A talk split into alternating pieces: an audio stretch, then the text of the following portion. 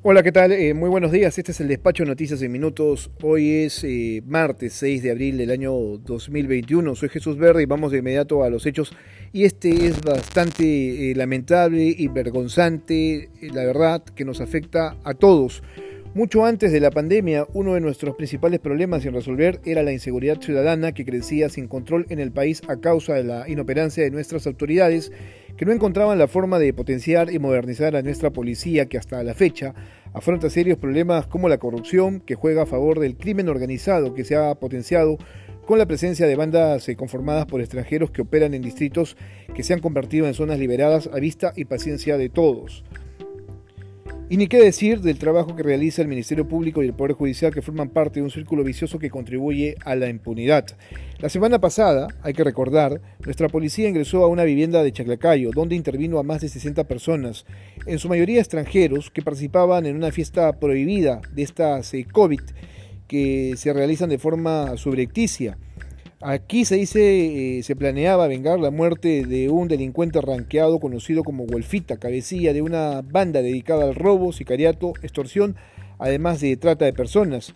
Estas eh, personas cayeron con drogas, armas y autos utilizados en crímenes que la Segunda Fiscalía Provincial Penal de Chosica, sí, la Segunda Fiscalía Provincial Penal de Chosica, no tomó en cuenta y procedió a liberarlos bajo el argumento que lo encontrado no los incriminaba. A todos, el Ministerio Público les dio comparecencia sin tomar en cuenta que muchos no contaban con arraigo debido a que ingresaron de forma ilegal al país. Sin duda, un duro golpe para nuestra seguridad ciudadana de la que nadie se hace cargo y, además hay que indicarlo, las propuestas que se hacen en ese sentido, en este contexto de elecciones, son verdaderamente una burla.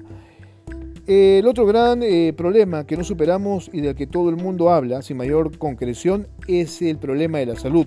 Nuestro sistema está colapsado y el gobierno lanzó una alerta epidemiológica ante el avance de la variante brasileña que ya se encuentra en varias regiones del país, donde la pandemia es prácticamente incontrolable. La alerta busca que la población tome conciencia y se cuide ante la falta de atención y vacunas que no alcanzan y que ahora serán, eh, según dice el Ministerio de Salud, aplicadas por distritos y bajo un padrón único. Ojo con eso, vamos a demorar mucho tiempo en el tema de la vacunación. En contraste, el Ministerio de Educación dispuso el retorno gradual de los estudiantes de clases eh, presenciales eh, para el próximo 19 de abril. Agrega que esta, o este regreso será posible previa consulta a la comunidad educativa conformada por los padres de familia, los maestros, integrantes de las UGELIS. Se hace énfasis en que el retorno a clases será voluntario en cerca de 177 mil colegios y para una población de 633 mil 882 estudiantes. Hay que indicar que esto va a meditar una discusión y vamos a ver cómo es que se dan las cosas. Por lo pronto, los colegios que podrían iniciar clases semipresenciales serían los ubicados en eh, zonas eh, rústicas, ¿no? con eh, muy buena ventilación y esta capacidad de poder hacer que los estudiantes mantengan, perdón, el distanciamiento social. Finalmente, los transportistas anuncian para mañana una suspensión del servicio. Esto va a afectar a miles de limeños, van a cerrar algunas vías seguramente y no habrán vehículos de transporte público.